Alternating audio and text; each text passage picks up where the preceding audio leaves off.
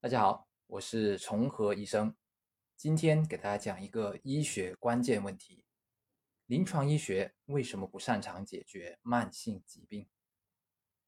我们先来看一组数据：中国疾控中心最新统计显示，我国超重及肥胖症人口有5.07亿，高血压人口有4.2亿，血脂异常人口有2亿。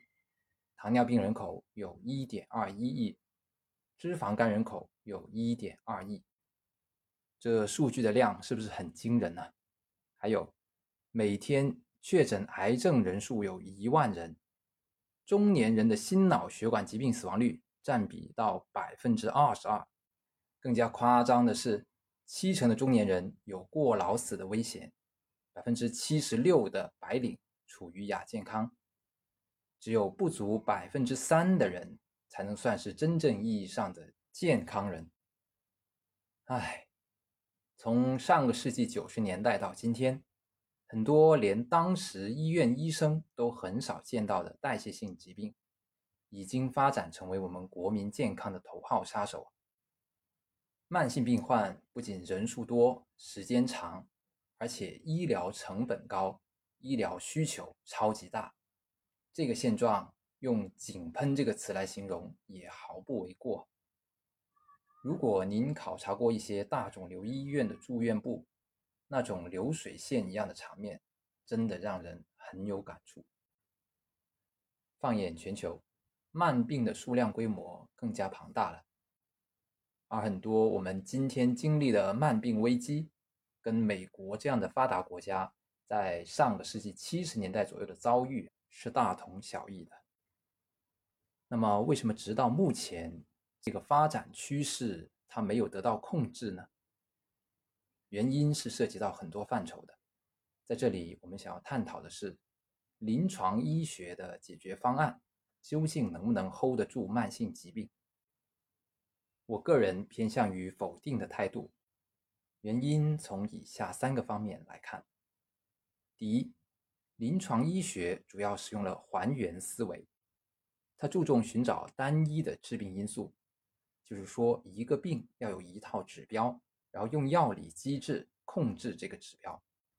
比如说，血压达到了高血压的诊断标准，就需要服用降压药来下降血压值。同样的道理，糖尿病需要降血糖，并且持续用药。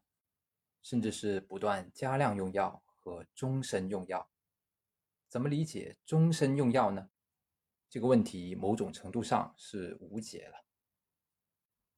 第二，临床医学采用了严格的分科制度，我们看见医院在专科专业化的同时，也让临床医生很难全面综合的了解患者和干预病情。我曾经见过一位优质的客户。同时拥有多家三甲医院的专科主任资源，于是他的慢病解决方案包括了三个医院、五位医生的十二种药物。遗憾的是，他每天服用的这些药物，因为药理相互制约，仍然有可能加重他的病情和诱发更多的症状。第三，临床医学在确诊疾病之前。是无法治疗和促进健康的。有一种情形我们都不陌生，就是医生说定期来复查，哪怕我们体检已经发现指标有异常，但是没有到达有病的那个值，医院医生通常会建议我们一段时间后来复查。啊，往往会因此我们错过了早期干预的良机，运气不好的话，就真的走向了疾病。以上三条，应该说医生做的并没有错，可能我们在这里的探讨也无法涵盖临床医学的方方面面。同时，我们也不否认现在的主流医学模式解决急性病、外伤和感染的丰功伟绩，只是二十一世纪问题的重心摆向了慢病，而在临床医学的理念层面，加上医院经营的现实体系。这个问题是缺乏解决方案的。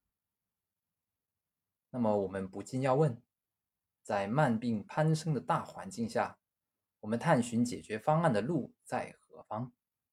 邀请您一起来探讨。让我们下期继续展开。